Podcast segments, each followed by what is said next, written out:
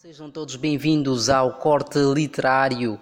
A obra a ser descrita é de Mia Couto com o título eh, Terra Sonâmbula. É o, o, escritor moçambicano nasceu no dia 5 de julho de 1955. É pseudônimo de Antônio Emílio Leite Couto, biólogo de profissão.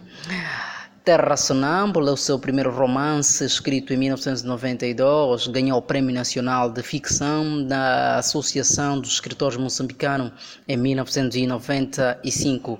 Em 2013, foi homenageado com o Prêmio Camões.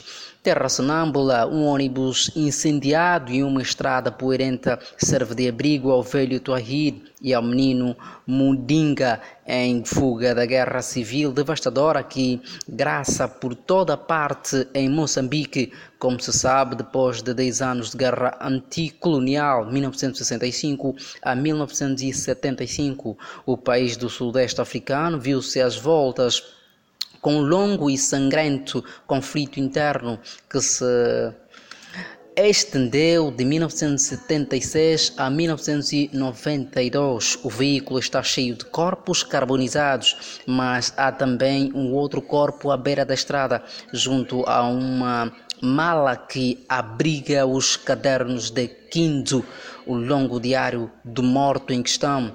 Qual será a ligação entre estas duas histórias? um romance escrito numa prosa poética que remete a Guimarães Rosa.